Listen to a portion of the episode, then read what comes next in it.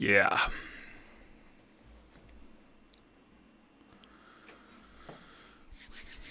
Bueno, señores, ¿qué tal? Qué gusto. Nueva edición de Balón Extra. Ya estamos en el día 32. 32. ¿Qué tal?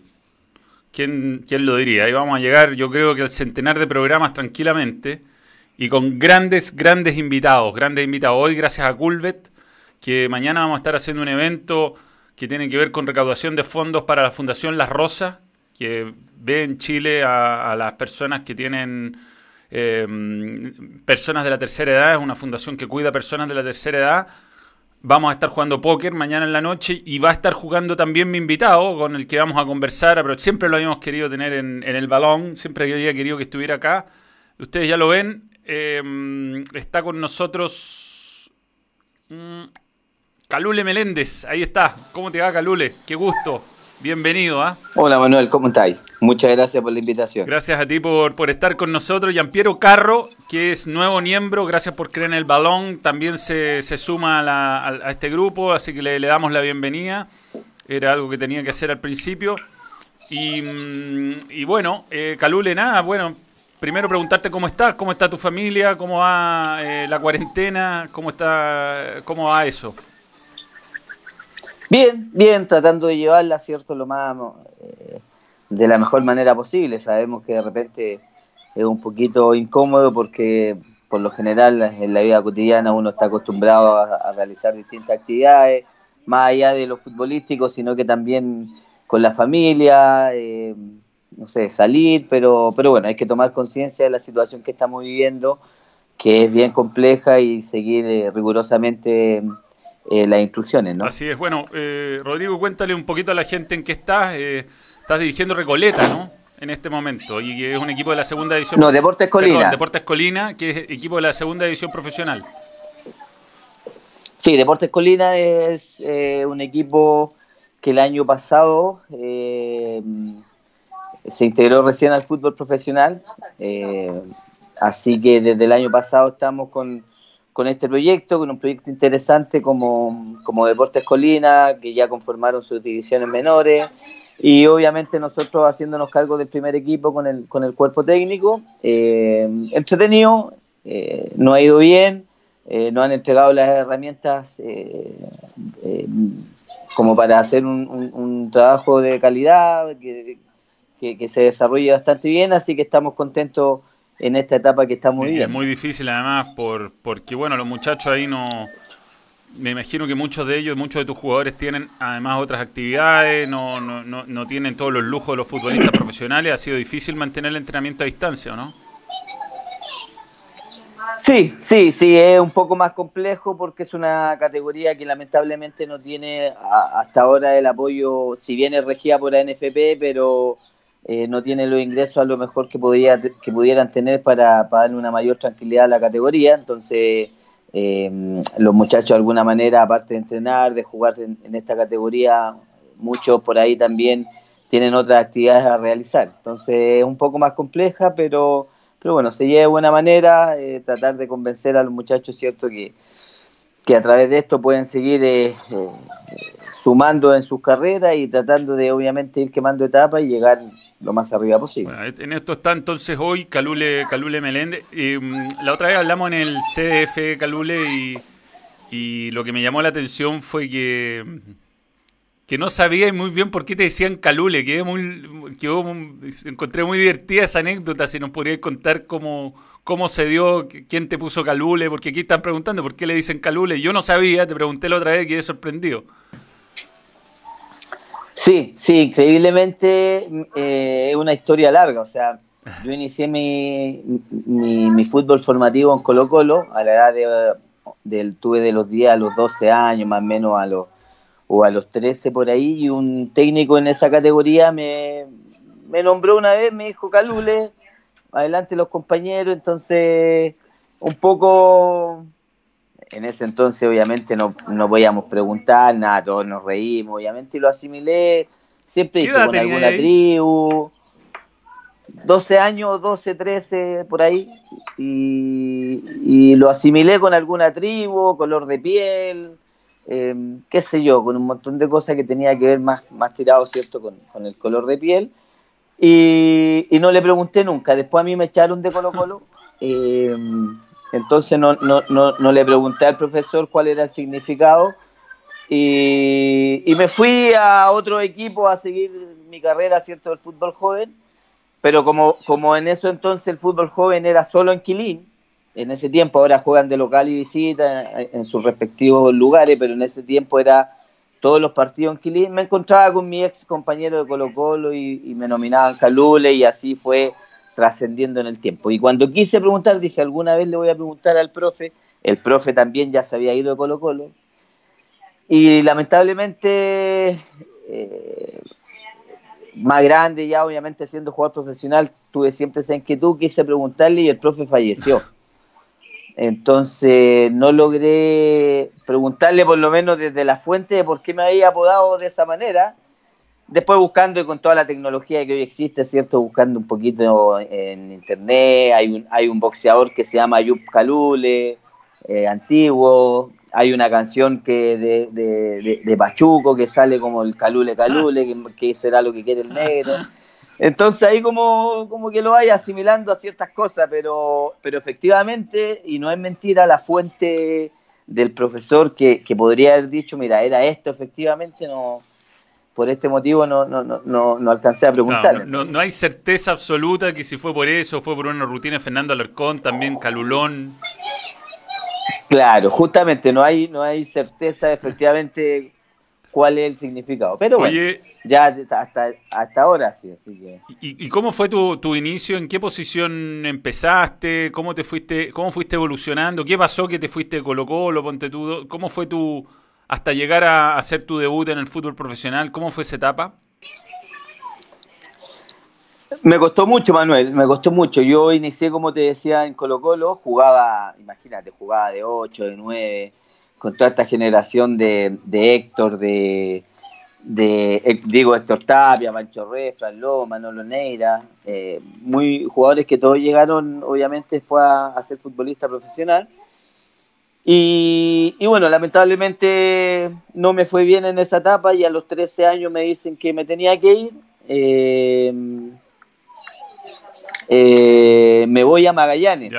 Es donde más hice la etapa de fútbol formativo, fue en Magallanes. Ahí estuve alrededor de cuatro, más o menos entre cuatro o cinco años.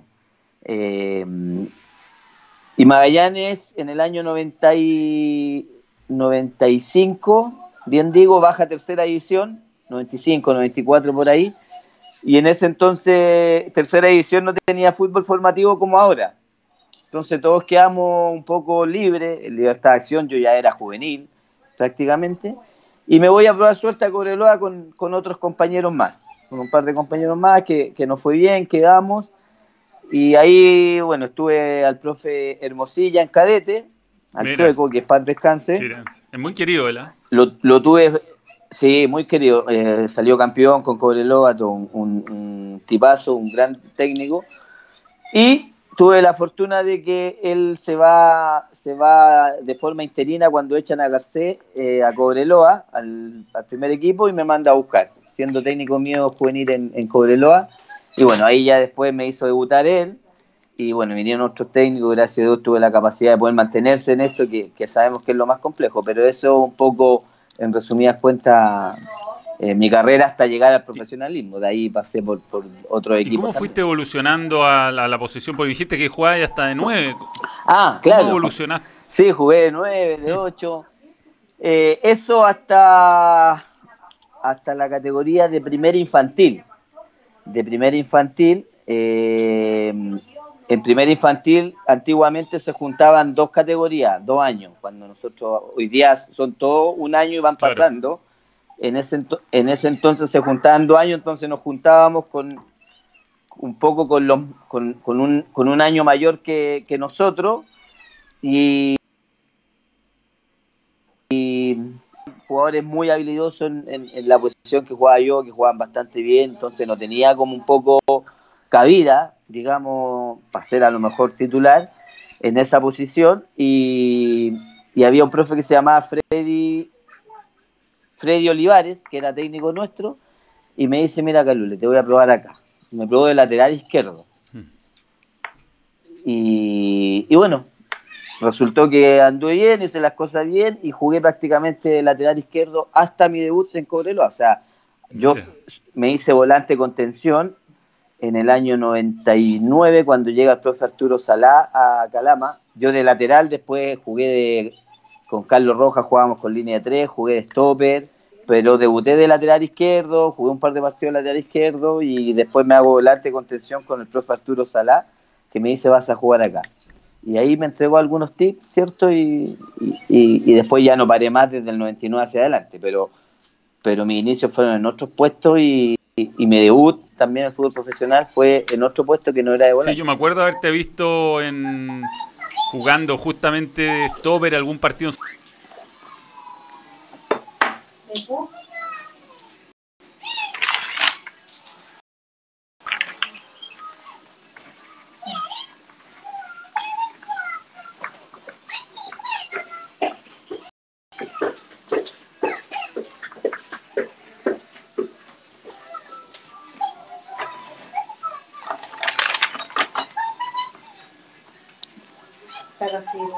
Virus es por la, por la roja, no es por el polvo.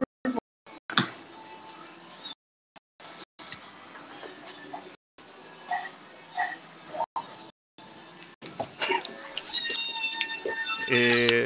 Sí, sí, sí, en, en, en realidad, va, tampoco fui un, un, un, dotado técnicamente, pero siempre, siempre he entendido que que la posición de volante, muchos volantes dicen que, que son los que disfrutamos dos veces, cuando quitamos y cuando entregamos, ¿cierto? Pero, pero, pero sí, tratar de cumplir mi pega, el, ser volante ahí es una tarea eh, más que nada táctica, eh, tratar de trabajar mucho desde lo emocional, desde la inteligencia, ¿cierto? Para, para estar bien parado, saber que tienes que hacer los relevos, saber cuándo meterse con los centrales, saber cuándo salir. Bueno, como tú dices, Marcelo Díaz también cumple una función sumamente importante en ese sentido, de esa forma. Y, seguramente a medida que va, va, jugando también te va entregando muchas más capacidades, ¿cierto? en cuanto a cómo desarrollarse o cómo desenvolverse. Eh, y, y, bueno, en todo ámbito y en cada posición, ¿cierto? El jugar te entrega mucho más experiencia pero, pero trataba de cumplir, tampoco era un tipo que me iba a pasar a 3 a 4 si sabía que no era lo mío. O sea, uno también en el fútbol tiene que saber cuáles son sus virtudes y también cuáles son sus defectos. Y eso es una muy buena manera de pensar, ¿cierto? Saber de que eh, la tarea y función tuya era un poco eso desde lo táctico, quitar y entregar a quien tendría que manejar los hilos, digamos, eh, de, de tu equipo. Y después en cuanto a los goles, sí hice muy poco, la verdad, jugué alrededor de 20 años, hice, hice uno, mira, te lo, llego a contar, cinco goles. uno en Montevideo, seguro. Uno con la selección en Uruguay, en la final con Audas, con Colo, que fue un golazo. al Chago. La picaste. Golazo, sí, sí, golazo. Igual que el Chago, la piqué los dos, al Chago con Colo Colo, y después hice dos con Coreloa, uno en la Copa Libertadores Alianza de Lima, en Calama también, que fue un gol importante, y otro a Palestino con Cobreloa acá en Santiago. Y eso es todo el registro que tengo de goles. Oye, y ahí en Cobreloa... Poco pero bueno. Tenía ahí compañero a Rodrigo Pérez, a Lucho Fuentes. Tenía, sí, tenía, compañero ahí que no, no pasaba jugador y pelota, pasaba uno de los dos. Sí, sí, la verdad que tuvimos un muy buen equipo en el año 2003 y a partir de bueno, antes también habíamos tenido muy buen equipo, con Arturo Salá, recuerdo también en 99 teníamos un gran equipo, ahí llegó el Lucho Fuente, eh, no salimos campeón porque la U hizo un campañón, pero salimos segundo y después eh, con, Don Nelson creo que hubo una solidez, trajo un par de jugadores importantes, puntuales, que nos permitieron a partir de ese 2003 y después de lo que vinieron, yo ya me, después me fui, pero, pero lograr varios campeonatos y, y sí, está el Paraguay. El Limach. Con, alguien hablé el otro día que me decía que Limach era el peor jugador que le tocó enfrentar, que era un desagrado, que, era insoportable. Y lo vi, y lo mirá y lo vi, era flaquito, entonces pensaban que era como aquí no pasa nada, pasaban, pero era, era cosa seria el Limache, era bravo, fuerte. Eh, Con Braulio, ¿sabes quién fue? Braulio eh, Leal, me dijo. Braulio Leal que, ah, sufría el pobre Limache y me decía, Limache sacaba, sacaba lo peor de mí, me sacaba el partido, me, me hacía estar totalmente perdido en la cancha porque era tanto lo que me hablaba y lo que me decía cosas que me volvía loco.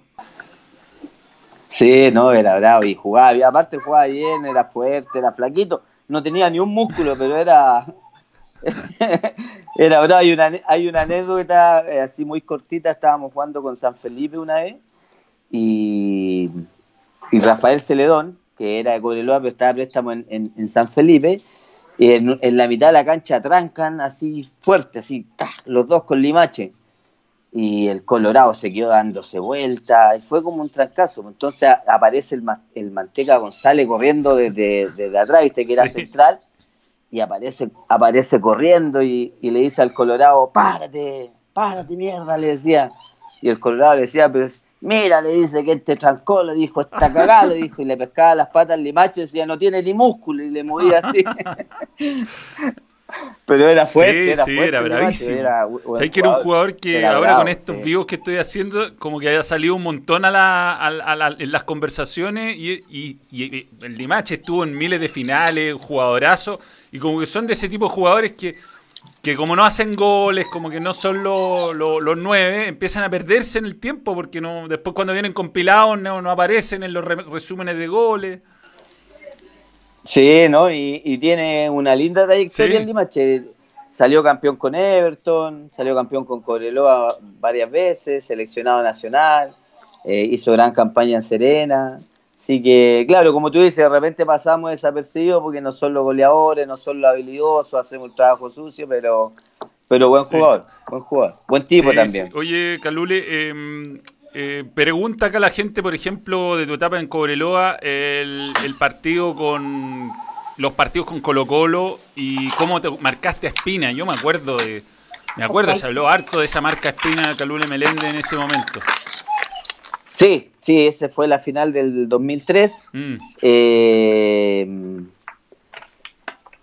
me tocó marcar a, Marcelo. Eh, que venía, venía a gran nivel, la verdad que venía a gran nivel, manejaba todos los hilos en Colo Colo. Eh, aparte se rodeaba de gente, porque después llega Zamorano, pero eh, antes que llegara Iván, se rodeaba de gente, gente joven, donde a él lo dejaban libre, ¿cierto? Para no hacer desgaste e iba para adelante. Entonces eh, manejaba los hilos y me acuerdo que, que Nelson en la final, el profe, eh, no me dejaba jugar ni a mí, o sea, me, separaba, me separaba un metro de, Marcelo para tratar de ir a jugar, ir a buscar también, tener contacto con el balón y empezaba, Calule, Calule, que lo tuviera al lado, o sea, que ni siquiera jugara yo, pero tampoco permitiera jugar a, Marcelo y, y, tanto el partido de, ida acá en Santiago en el, en el, Monumental como la final de vuelta en Calama era todo el rato, o sea, olvídate, y el profe era así, era de ese carácter y, y teníais que hacerle caso en realidad.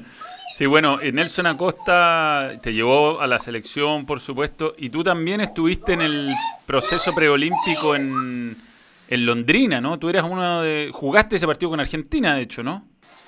No, no, no jugué, justo me había lesionado, ah. me había lesionado eh, en el partido anterior eh, y no jugué ese partido. Lo otro lo jugué, me, me faltó, pero estuve en el proceso que, realizamos en Londrina con Don Nelson, después el, el, que me lleva también a la selección adulta.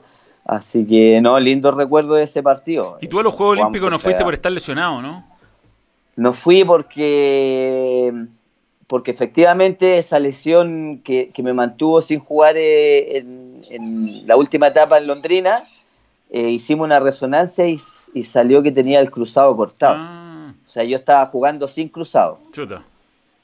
Sin, ligamento cruzado, entonces fue algo como súper raro. Eh, el, el, kinesiólogo le llamaba la atención y por eso podría haber seguido jugando sin el ligamento porque me permitía jugar, tenía una buena musculatura que me permitía jugar, pero el doctor me dijo que él me recomendaba, si yo quería alargarme en mi carrera para después no tener ningún tipo de inconveniente, que me operara. Entonces, estábamos como en los tiempos eh, entre la operación y, los Juegos Olímpicos, estábamos como más o menos en los tiempos. dije, bueno, si hago una buena recuperación, a lo mejor llego, pero no llegué. Pero preferí operarme en una conversación con la familia, con el doctor y con todo, decidimos mejor operar. Y no pude ir, pero, pero bueno, en, el preolímpico sí estuve. Sí, sí, sí, con grandes partidos, con Uruguay, gran partido.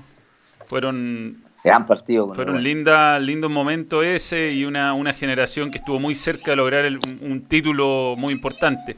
Eh, Calule, eh, bueno, después de... Y estábamos eliminados. Sí, no, sí. Estábamos ¿Tú ya venías de vuelta o no? ¿Tú eres de los que venían de vuelta? No, no, el, que, el que venía de vuelta era el Flaco Larra con Maldonado, que venían a la selección adulta. Sí estuvo, entretenido y, bueno, se logró la hazaña y después logramos que Claro, Colombia tenía que perder como 7-0 y perdió 9-2. 7-0. así. Y perdió 9. bueno, jugaba Ronaldinho, ahí te, tocó marcar a ese Ronaldinho. Sí, pero Brasil, eh, sí, sí, me tocó jugar contra él ahí, jovencito, no, la verdad que era maravilloso, pero, pero Colombia, yo creo, hasta ese entonces que se enfrentaba Colombia con Brasil, eh, inclusive nosotros pensábamos que Colombia le ganaba a Brasil. Colombia tenía una muy buena selección, había hecho una muy buena fase y, y, queda el último partido entre ellos, entre los dos mejores. Pero Brasil no venía tan sólido, de hecho la gente le recriminaba un poco porque tenía grandes figuras dentro de ese, de ese equipo y que no estaban funcionando. Entonces el técnico de Colombia me acuerdo que declaró que le iban a ganar porque ellos venían mejor y bueno, se enojaron los negros, hicieron es lo que no había que hacer nunca con los brasileños, nunca. Claro. con los paraguayos, no hay que provocarlos, ¿para qué? No hay que provocarlos, justamente. Oye, Calule, y bueno, después de Cobreloa, que bueno, grandes momentos, ¿no? Qué, qué pena lo que, lo que ha pasado, ¿ah? que, el equipo ha, perdido protagonismo, que le ha costado tanto volver a ascender porque yo creo que era un aporte primera división Cobreloa, no solamente tenía buenos jugadores, sino que iba a jugar a la altura, era un estadio desagradable que te hacía eh, a, los equipos de, afuera hacer todos, Colo Colo, la U se sentían visita. Eh, que, cosa, que es raro, ¿no? Que la U y Colo Colo vayan a jugar a regiones y se sientan 100% de visita. Bueno, en Calama pasaba y perdían muchas veces, le perdía la Católica también. Entonces, es una pena lo que ha pasado con Cobreloa. Sí, sí, la verdad que ya lleva bastante años en, la B y un equipo que comparto plenamente lo que tú piensas en cuanto a un equipo grande que debería estar en, en, primera A, en la categoría de, de honor. Eh, me recuerdo haber jugado ahí tiempo antaño, ¿cierto? Ser parte de, muchos procesos con muy buenos resultados. Cobreloa tiene una gran historia deportiva también detrás. Eh, imagínate que Cobreloa nació en el año 77. Eh, el 78 ya estaba en primera, tiene ocho campeonatos, o sea, más que muchos equipos que se formaron hace muchísimos años atrás, dos finales de Copa Libertadores. Eh, entonces es una gran institución. Me ha costado eh, poder volver a, primera, esperemos que, sea lo antes posible porque, porque es una muy buena plaza, aparte hoy tiene un estadio maravilloso, eh, una cancha preciosa, la gente acompaña siempre. Así que es una pena, nosotros estuvimos a punto de ascender ahí, perdimos la final con Cobresal, pero o sea, el estadio lleno, no entraba una aguja, porque la, la, la, la gente de verdad que, que de Calama es muy hincha de Cobreloa y es lo que dices tú. Yo creo que de los grandes, eh, respetando obviamente todas las otras ciudades, pero donde efectivamente se sienten visita visita sí, Y, y, qué, lástima eso, cómo se dio a un torneo raro. Fíjate que sé que es fútbol amateur, pero yo jugaba en una liga donde el que ganaba toda la etapa esperaba un par de fin de semana mientras hacían semifinal y final lo, del, quinto al segundo. Y era súper difícil estar dos semanas sin competir y agarrar a un equipo que llegaba embalado. Y a nivel profesional eso de eh, ser mucho más difícil aún, ¿no?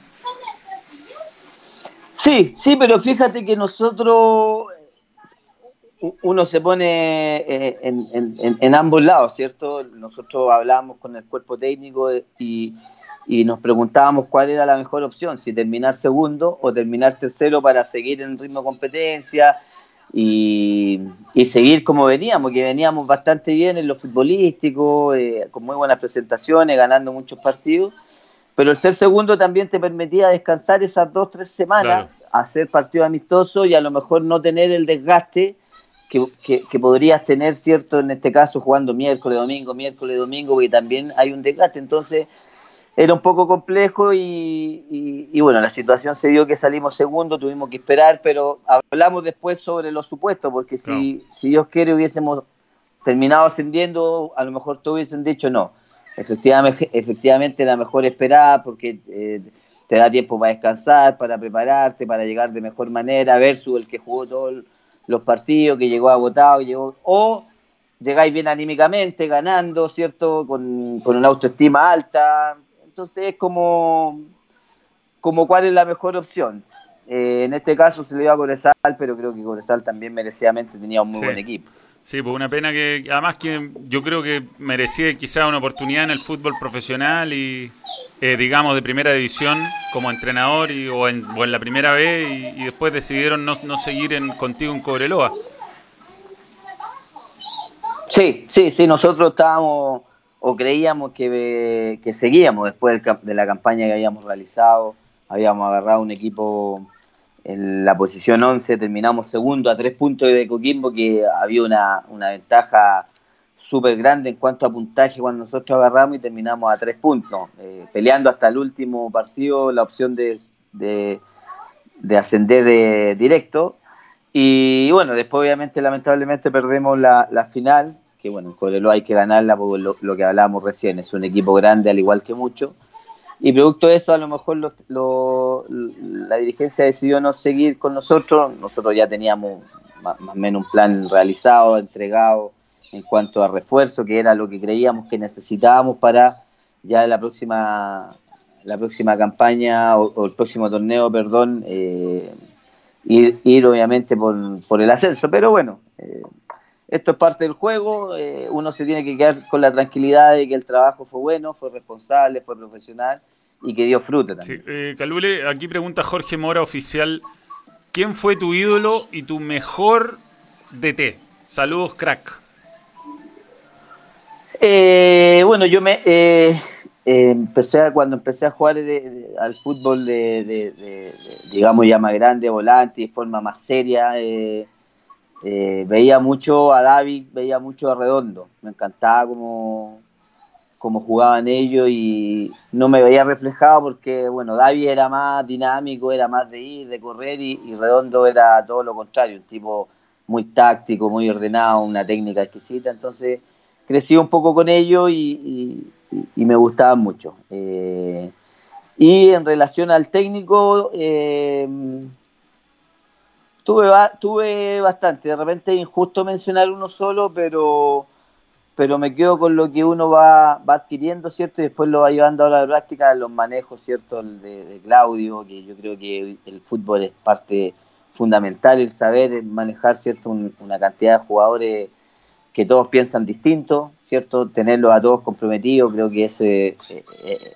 es una de las pegas dificilísimas que tiene el técnico y Claudio lo hacía de muy buena manera. Eh, el ojo que tenía también para elegir al, jugador exacto, igual que Don Nelson. Eh, tuve la posibilidad y, la fortuna de trabajar tres semanas con el Cholo Simeone, un tipo demasiado intenso, que creo que le dio le ha dado resultados. Con Gustavo Alfaro también. ¿Dónde trabajaste con el Cholo? En estudiante. Yo cuando, yo cuando porque yo el primer año vine a préstamo a Colombia.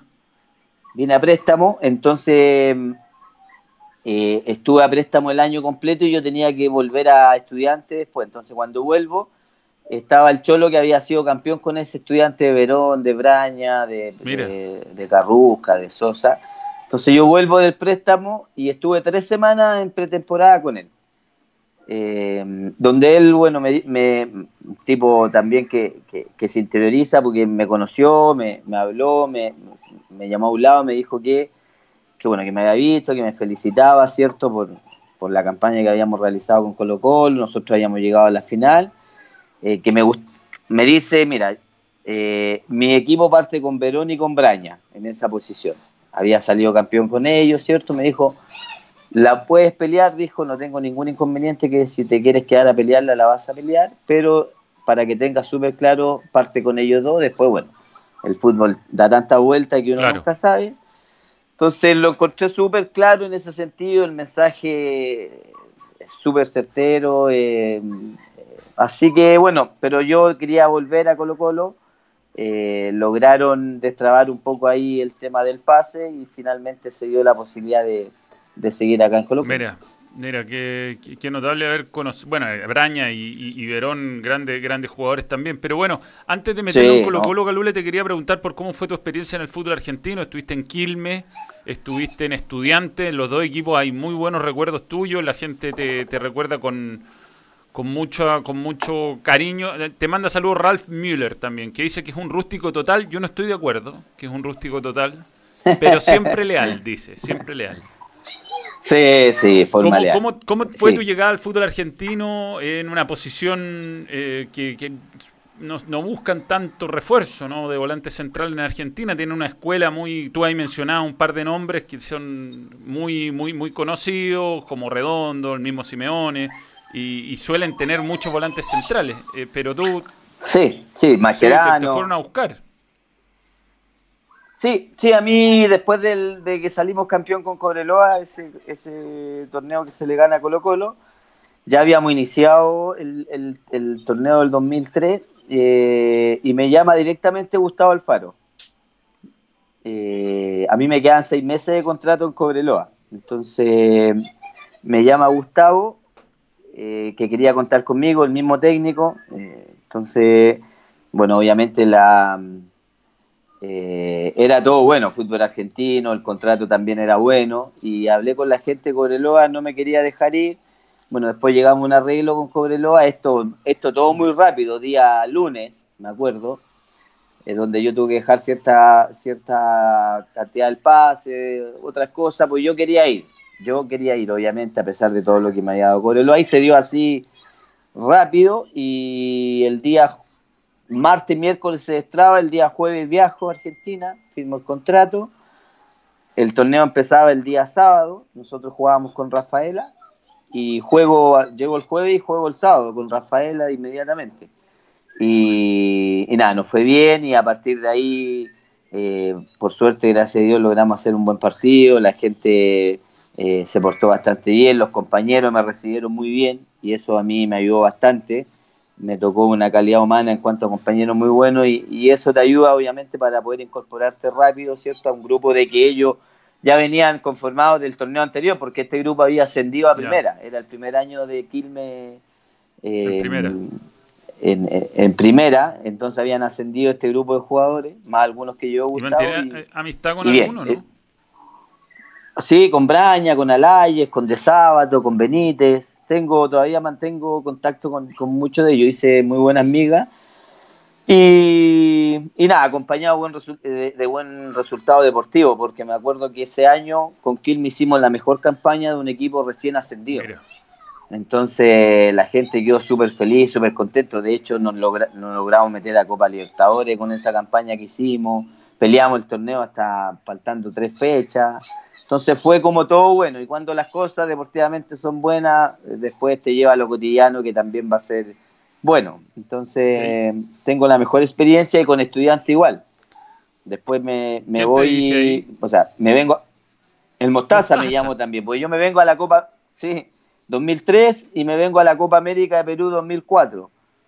Y eh, estando, bien digo, en la Copa América, eh, me llama el Mostaza, me llama, estaba yo allá, me dice que quería contar conmigo, que estaba armando un equipo en estudiante, que era el técnico y que, estaba complicado porque estábamos estábamos en zona de descenso con estudiantes. Allá es por promedio, entonces como es por promedio teníamos que hacer también una gran campaña y yo dije, chuta, de nuevo lo mismo, Quilme también quería que siguiera, pero ya íbamos a estar más tranquilos después de la campaña que habíamos hecho.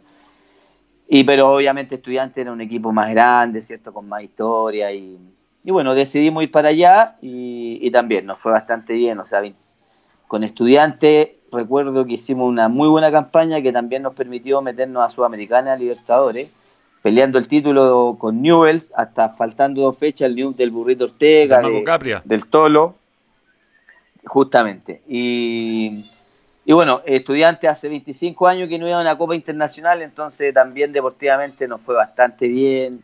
Eh, la gente también quedó sumamente encantada y, y todo se va dando, pues Manuel, cuando las cosas salen bien, todo se va dando también en, en, los otros aspectos, entonces la experiencia que yo tengo en ese paso por Argentina fue muy bueno, hasta que me viene a, Colo Colo. Sí, oye Calule, eh, em, bueno, nada, la, avenida Colo Colo fue, fue un punto de inflexión en, en tu carrera y en ese Colo Colo también, porque em, digamos que que ese equipo alcanza a jugar una fase previa de Copa Libertadores, le faltaba equilibrio, y desde que tú llegaste después de la... fue con Chivas, si no me falla la memoria, de, ahí ese Colo Colo eh, voló, voló y voló por muchos años y se fueron jugadores importantes, se fue Valdivia, en un momento se fue Alexis, se fue Matías Fernández y usted ahí con, con Arturo Sangüesa hicieron una dupla que, yo creo que quedará en el recuerdo para siempre el fútbol chileno por cómo lograron imponerse por, por muchos años.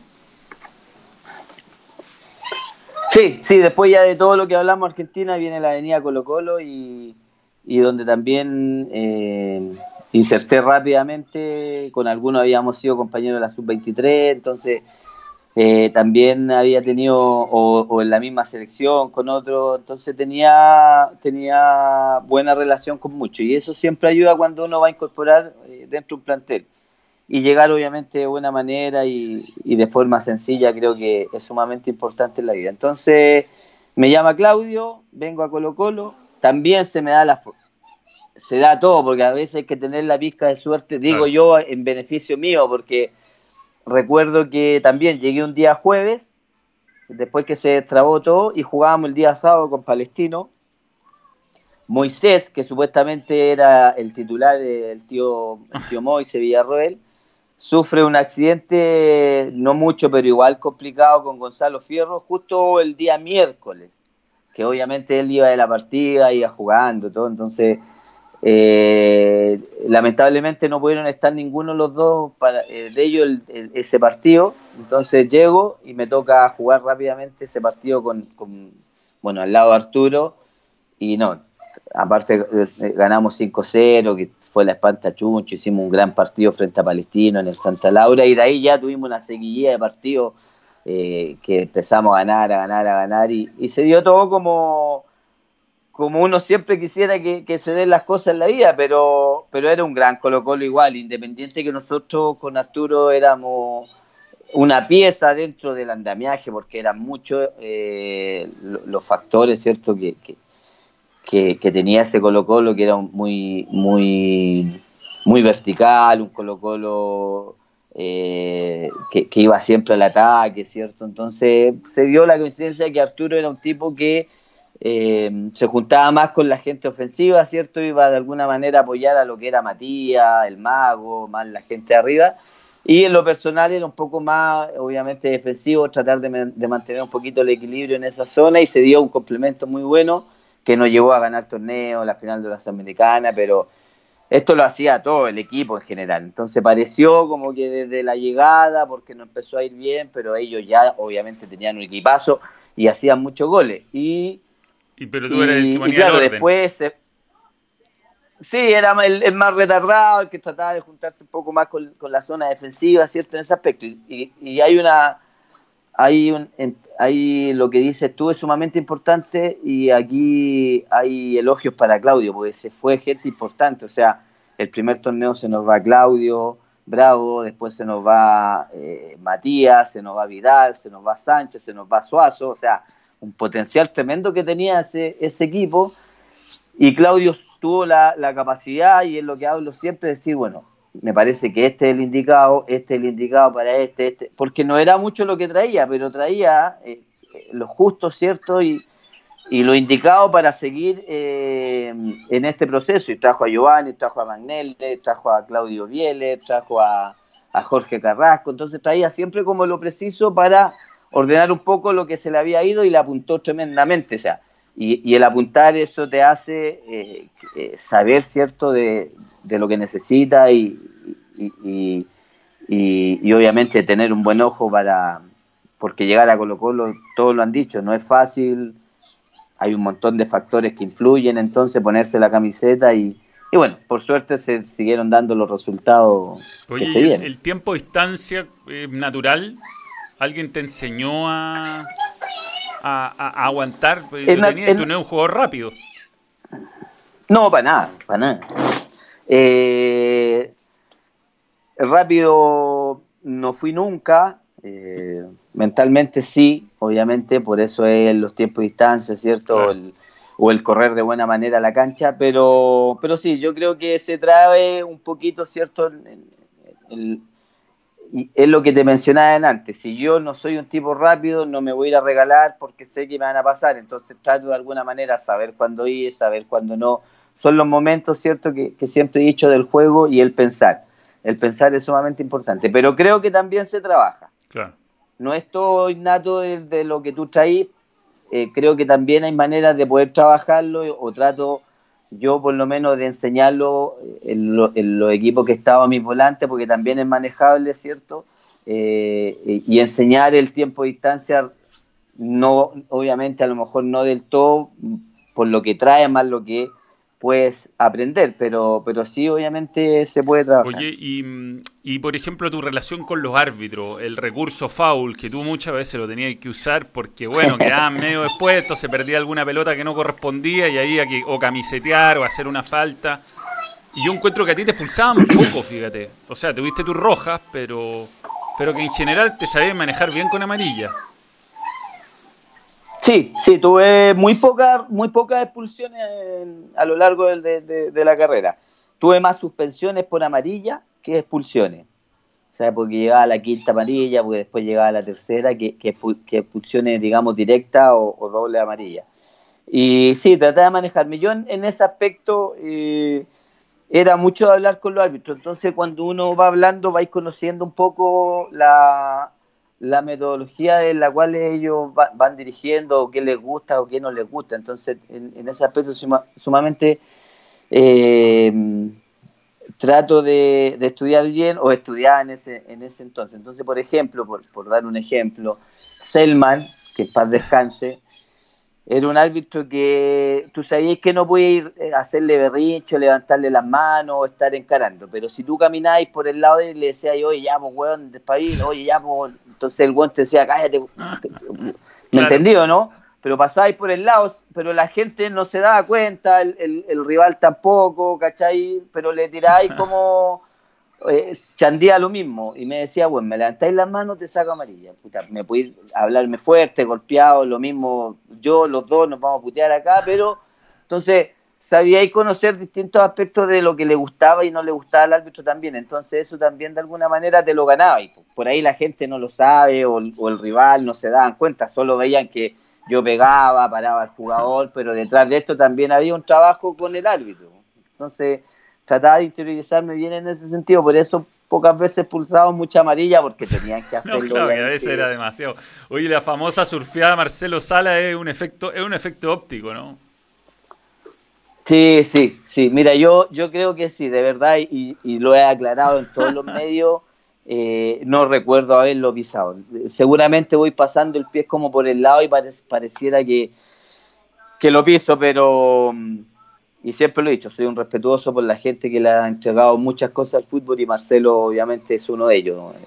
Es un embajador nuestro como, como jugador en, en, en, donde fue y en, y en el mundo, en realidad lo conocen y, y seguramente le hice algún cariño, alguna caricia, más alguna vez alguna patadita, pero así como pisarlo como con esa intención, yo creo que debe ser un efecto. un efecto. Oye, y, y, para, ¿y, alguna, ¿y hay alguna patada que te arrepentáis así? No, me fui al chancho hasta el día de hoy, digo, no, no era para tanto, no, no le había pegado tanto a este pobre muchacho.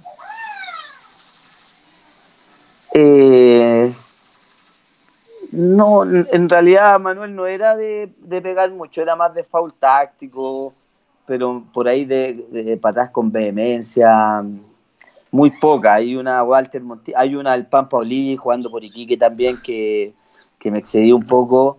Hay una a Walter Montillo en el Monumental, que fue entre pelota y, y pie de apoyo, que fue fuerte también.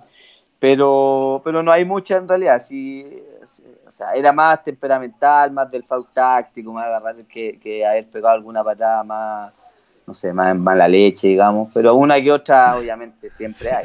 ¿Y, y, el cabezazo cómo lo hacía ahí? Porque no era un jugador alto. ¿Cuánto, cuánto es de No, no saltaba, po. O sea, saltaba cuando esas cosas también son trabajables y son traspasables a, tu gente. Sí. Y ahí donde te digo que el fútbol muchas veces se juega con la cabeza, porque, o sea, con la cabeza digo pensando. Eh, porque si yo sé que, que delante mío tengo un tipo que me saca 10, 15 centímetros, ¿para qué voy a saltar? Voy a perder un tiempo en retroceder, voy a perder un tiempo en ir para atrás. Entonces, si a lo mejor era seguro, eh, moviéndolo un poco, ¿cierto? Voy, salto y trato de ganar, pero si no, trato de que a partir de que el tipo va a saltar, me echo unos metros atrás y capaz que peine, me llegue la pelota, ¿cierto? Entonces, todas esas cosas en los momentos eh, del juego lo iba manejando de esa, de esa manera. Después siempre me designaban marca eh, en los corners, siempre marqué. Ahí ya era más, más, obviamente, tratar de que no me cabeceara nomás, porque yo tampoco iba a cabecear, tampoco Iba a venir al lado un tipo, le iba a ganar y a despejar, pero trataba de que mi, eh, mi, marca en este caso em, no cabeceara. Y en ese, en ese no cabecear, la maña, el pantalón, el tratar de, buscar la forma, ¿cierto?, de que no lo hiciera y tampoco fuese penal. Pero pero no, no era un gran cabeceador, sí, sí cuando podía saltar, pero cuando era muy seguro, si no, trataba de moverlo, buscar otra alternativa. Claro, era, era muy de putear a los compañeros, ¿no? Eh, no, no, de putear no, pero sí hablarle fuerte. No era un tipo que andaba puteando dentro de la cancha, pero sí cuando alguien estaba, alguien estaba, no sé, distraído, ido, claro, iba y, y, pero tampoco de lejos ni levantando las manos, no sé. Es que en ese aspecto también hay que tener cuidado, no sé por, ponerte un ejemplo, en ese Colo Colo 2006 donde teníamos todo figura, todo equipazo, pero por ejemplo a Matías Fernández no lo podéis putear. Claro. ¿Cachai? O sea, Matías teníais que acercar, claro, teníais que acercarte al lado y decirle, vamos Matías, bueno, necesitamos más de ti, vamos, vamos, a pegarle en el potito, no sé, cualquier cosita, y, y el tipo reaccionaba de esa manera no sé, está ahí, tenía ahí a Vidal por el sector izquierdo que el negro a veces andaba en otra y al negro lo puteaba y era como que le entraba la adrenalina y, era otro jugador. Y entonces sentía esas cosas, Chupete lo mismo.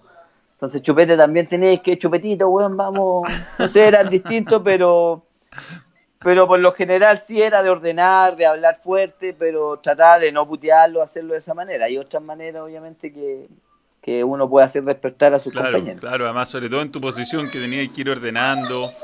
Eh, bueno, ganaron muchas finales. Eh, ¿Cuál es la que más recuerda de las que ganaron? La, que más les costó, la que más disfrutaste. No, sin duda la del 2006 fue una de las que más nos costó el, el con la U, el que se gana penales. Eh, bueno, todas costaron. El que se ganó a penales, me acuerdo que hay un cabezazo del matador faltando un minuto y, fue complicado ese partido y después terminamos ganando a penales, pero fue emocionante, fue bueno. El primer partido también, eh, a pesar de que, de que se ganó, pero la U tenía un buen equipo, jugó bien y apareció Matías Fernández en dos oportunidades. Y, entonces fue sumamente ajustada eh, y después se recuerda, ¿cierto? Por el archirrival, a penal, emocionante. Eh, pero todo en realidad tienen tiene una pizca de, recuerdo en uno porque son finales y, te van quedando, ¿cierto? En la, ¿Cómo lo hay? Ya, ¿tú no, tú no ejecutaste penal. No, no, no, no, tampoco, no pateé nunca un penal en mi carrera. Jamás. Es más, mira, en, en, en Cobreloa con Don Nelson, eh, en el, el, Cobreloa del 2003 siempre lo molestaba porque el designado era el Pepe Díaz, que le pegaba extraordinario. El Pepe Díaz no, no debe haber perdido ni un penal. Tremendo le pegaba mirando al No, tremendo, le pegaba mirando al arquero. Entonces le digo yo, profe, ¿yo cuándo? En la charla, porque él designaba penales. Entonces, penales Pepe Díaz. Entonces yo en forma como, molestando, ya había terminado la charla, le digo, ¿yo cuándo? Y me dice, ya, buen me dice, si hay un penal, vaya a patear vos. Y le dice al Pepe ahí, y, era un partido amistoso, imagínate con Cobresal, amistoso. Y se da la casualidad que hay un penal a favor nuestro. Entonces, como había designado, el, don Nelson me dice, Calule, me gritó para que fuera al penal. Entonces agarro la pelota, porque venía como desde atrás, desde atrás y el Pepe Díaz estaba como al borde del área.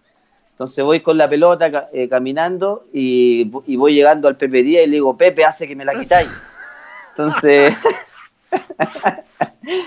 entonces como que lo choco al Pepe Díaz y como que el Pepe me agarra la pelota y, y no fui capaz de patear. Era un partido amistoso y después el, Don Nelson me dice, viste, weón, cagón.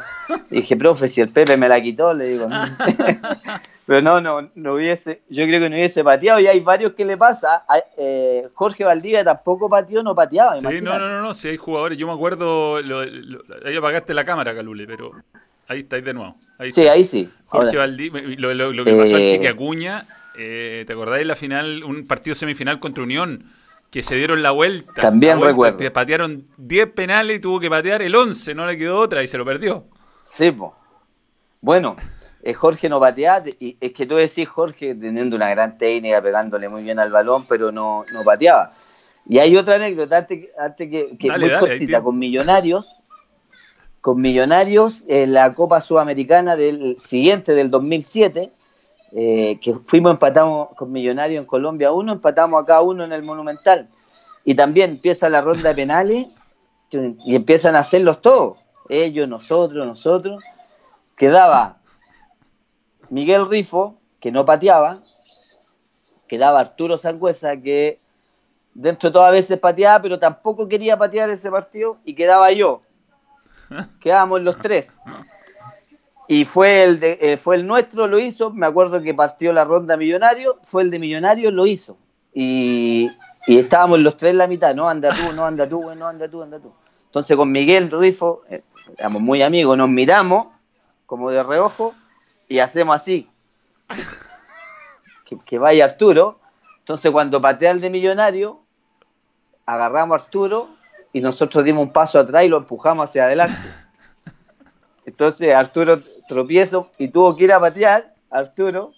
Bueno, lamentablemente lo perdió y quedamos eliminados, pero. como lo tiraron. Pero, pero Eso fue, literalmente tirarlo al frente. Lo tiramos al frente. Al frente, pero pues ninguno patea, entonces. Pero bueno, son cosas. que pasan. Y si, te hubiera tocado patear, ¿dónde lo iba a patear? ¿Lo teníais pensado por lo menos? No, no, no, ojos cerrados donde saliera. Chao. Chao. Si, hubiese seguido la ronda a donde saliera, ojos cerrados, fuerte nomás. Creo yo, no sé. No, pero no pateé nunca. Nunca, qué increíble. ¿eh? Qué increíble. Y, con, y no, te, no te diría de ninguna manera que eres un jugador que tuviera miedo, pero divertido, los penales de otro mundo, ¿no? Sí, no, se te achica el arco, se te agranda el arquero, increíble. Oye, Calule, bueno, y algunas finales las perdieron. Eh, yo te quería preguntar por dos específicamente, lo de la Sudamericana, por supuesto te lo han preguntado mil veces, pero ese fue un partido que no supieron cerrar. Sí, sí, la verdad que este, este en lo que hablábamos antes era un Colo-Colo ofensivo, un Colo-Colo que no se guardaba nada, con una idea, ¿cierto?, súpermente clara en ese aspecto y tú te pones a analizar ese Colo Colo y llegaba Gonzalo Fierro por un lado, Ormeño por el otro, o los dos laterales, de repente había un lateral tirando el centro, el otro definiendo, eh, y quedaba atrás Miguel, la línea de tres, o a veces hasta Miguel se tomaba la moto, porque técnicamente era muy bueno, le gustaba irse para adelante y quedábamos defendiendo tres, un poco reagrupando, esperando, ¿cierto?, que pasaran la línea. Era efectivamente ofensivo y habíamos hecho un gran primer tiempo, ganando 1-0 con, con, ocasiones claras de haber hecho por lo menos unos dos más, bueno, no se hicieron.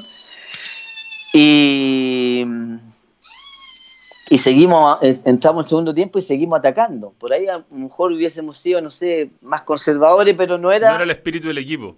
No era, no era la idea nuestra, no era el espíritu... Capaz que capaz que, no sé, si uno hubiese hablado y hubiese dicho, bueno, ¿sabéis qué puta? Reagrupé un poquito, vamos, capaz que hubiésemos perdido igual, anda a saber, pero hubiésemos perdido a lo mejor no con nuestra filosofía o nuestra manera de juego, entonces fuimos, fuimos a buscar, tuvimos otra chance, la erramos y después de dos contras nos terminan nos terminan haciendo los goles, perdimos todo uno, fue muy, muy penoso, fue muy triste, me acuerdo, había toda una ilusión, después el resultado conseguido allá, después de ir ganando 1-0, jugando bien. Estaba un camarín muy muy triste, obviamente, por, por lo que había sucedido, pero, pero bueno, había que levantarse. Y después fueron campeones con Audax rápido. Claro, pues había que continuar porque ya jugábamos, íbamos a Calama, recuerdo, a jugar con Cobreloa allá, había que sacudirse rápidamente y seguir los playoffs, ¿cierto? Porque si no, capaz que no hubiese conseguido nada. Por lo menos te queda ahí el haber conseguido el, título del torneo nacional. Pero fue, fue bastante triste, fue, fue bien sí, Y después tuvieron otra final que queda es muy recordada, bueno, ya se había ido el Vichy, era el pentacampeonato, el partido lo habían ganado 2 a 0 en la ida, y fue ese segundo y ese segundo tiempo con Ayrton que se cometieron todos los errores posibles.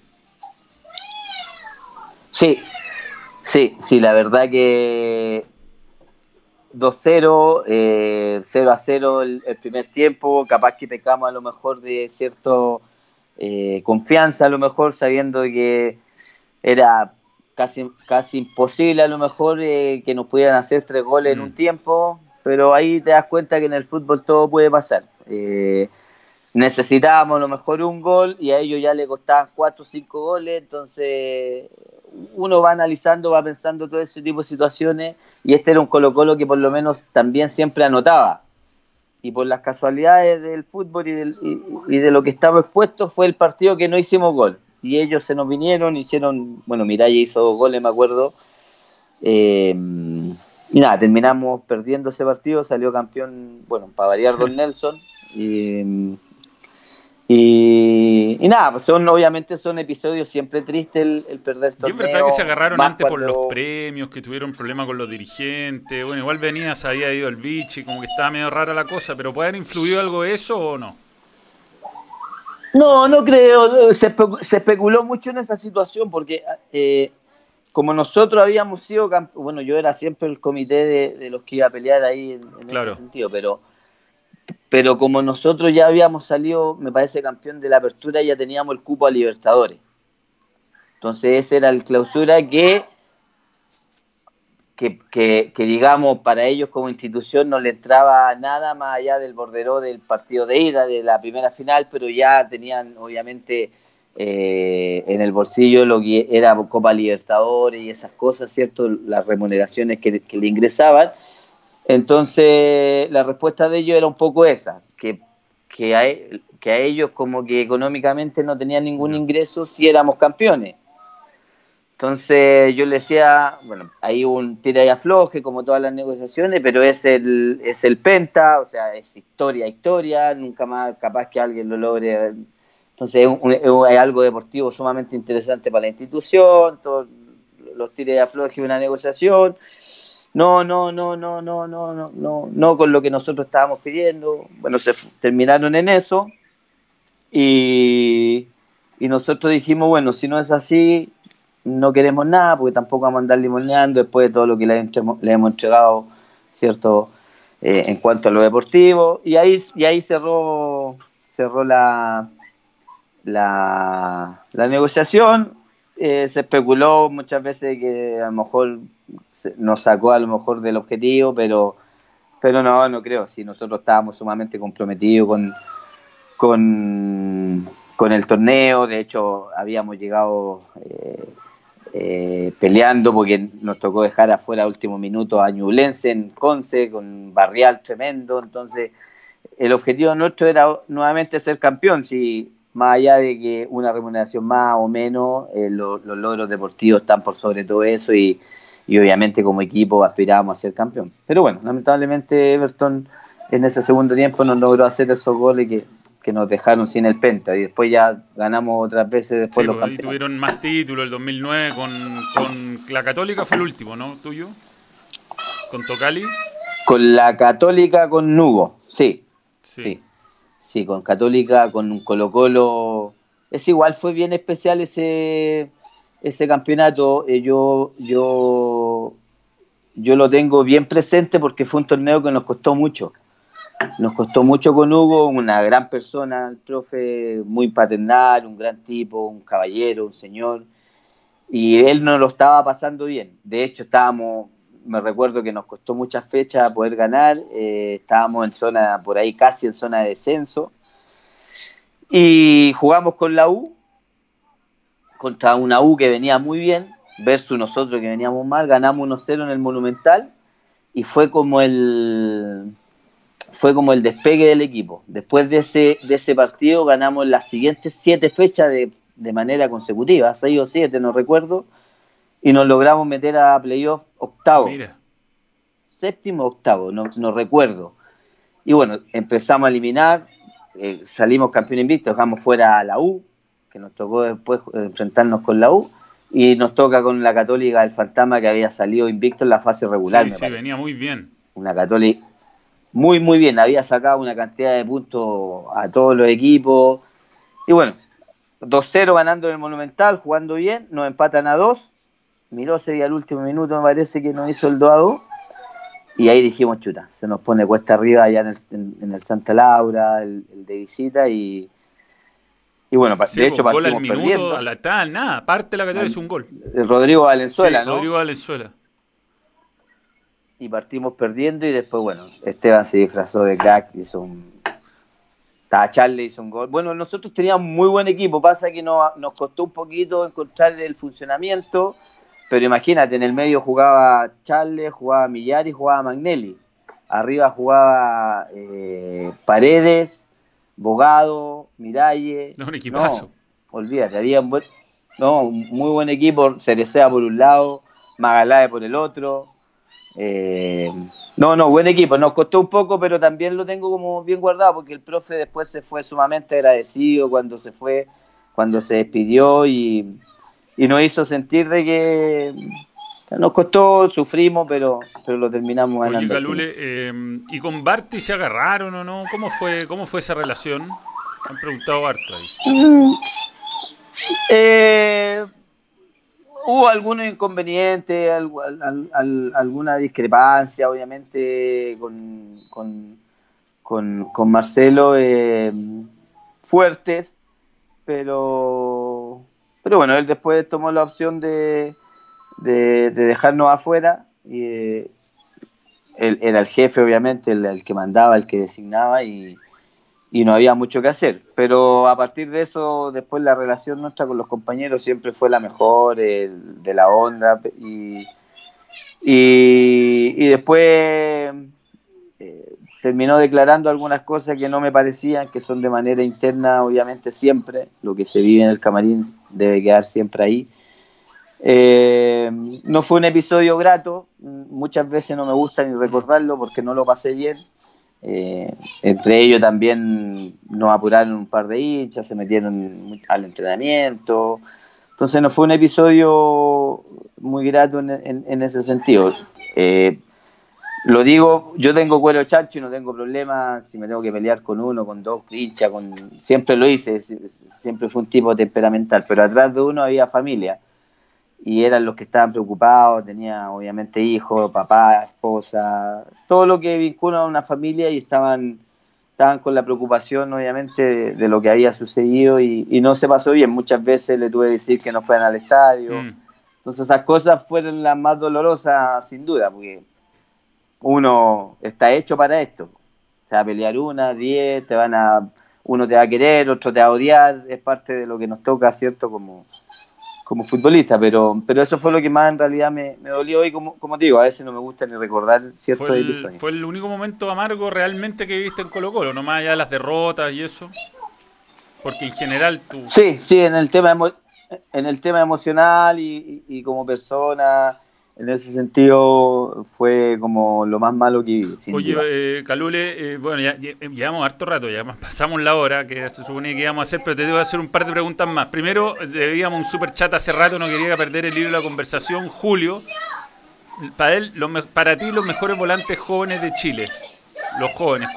Hoy día Hoy, en nuestro campeonato, porque los de afuera ya están. me gusta, sí, sí, sí, sí, me gusta, pero chileno, tiene que ser, sí, sí, obvio.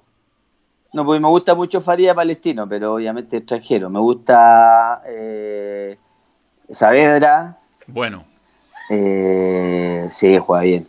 Me gusta Méndez, de Unión. el de Unión. Eh, Moya de la U. Camilo Moya, creo que creo que ha hecho las cosas bien. Le, em- le costó al principio un poquito, pero se ha ido centrando y, y aplicando a- aplicando algunas cosas en el juego que son importantes un volante. creo que ha andado súper bien y lo ha demostrado. Eh, me gustó un tiempo lo que hizo Alarcón también cuando jugó con, con Mario. Después, lamentablemente, a lo mejor se fue quedando, quién sabe por qué, o, o, mismo el técnico lo debe haber sacado, pero creo que mostró cosas interesantes también. Tomás Alarcón de eh, O'Higgins, ¿qué te parece? Pero me gusta, lo hacen ahora volante, pero es un buen jugador. Creo que hay cosas o facetas que, que debería manejar mucho mejor.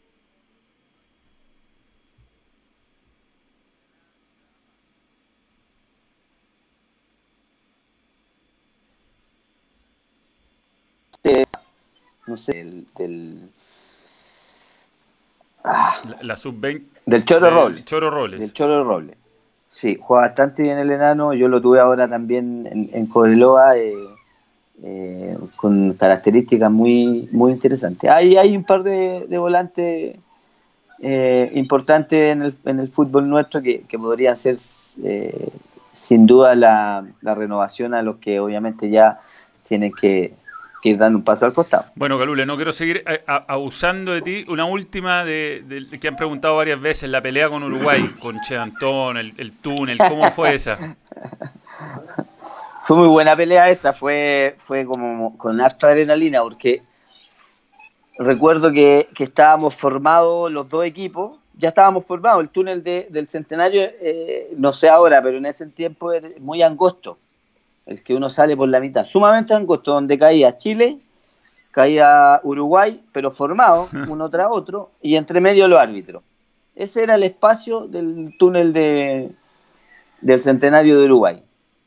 Entonces estábamos todos ya para salir, inclusive los árbitros ya para salir, y llega Chevantón como, como el, último de ellos, como trotando así, eh, vamos Uruguay, gritando, y, en ese vamos Uruguay, como era muy justo, empezó a pasar por entre medio, porque supuestamente él, su posición era más adelante, qué sé yo.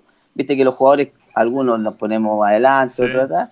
Y en eso que pasa trotando empieza a tirar como, como, como el codo, a pegar a, alguno de los nuestros, y pasa ya al flaco Larra y, está la adrenalina, obviamente, full, centenario, Uruguay, eliminatoria y en eso que pasa ya al flaco, el flaco le pone una, patada como por el lado de la espalda y lo tira lo tira hacia adelante, que casi, casi tropieza, casi cae, se da vuelta, en ese se da vuelta, tumulto, combos para allá, combos para acá, manotazo, ta, ta, ta.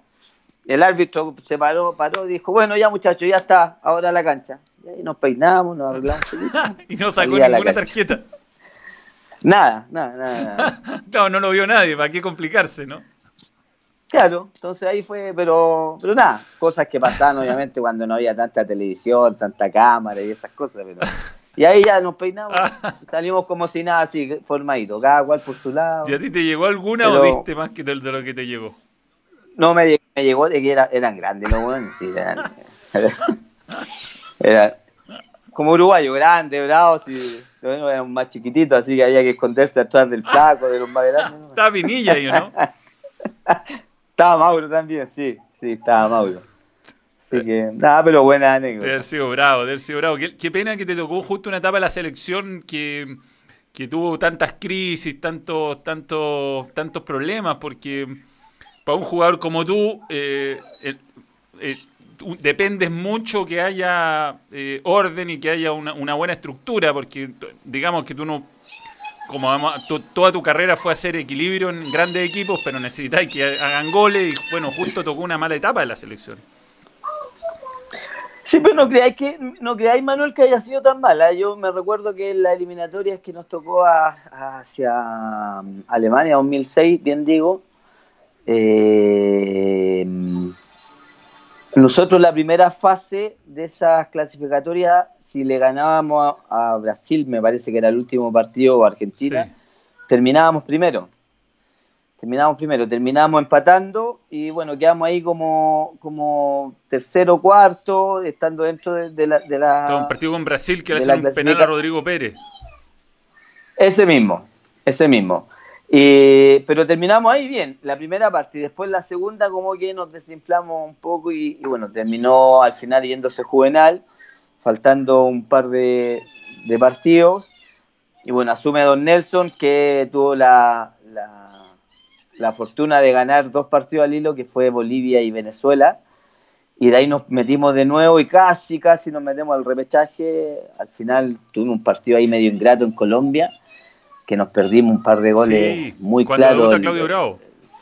cuando debuta Claudio, que estaba ya toda esta generación nueva, el Chupete y todos los que venían, el Mago Valdivia y, y- y todo.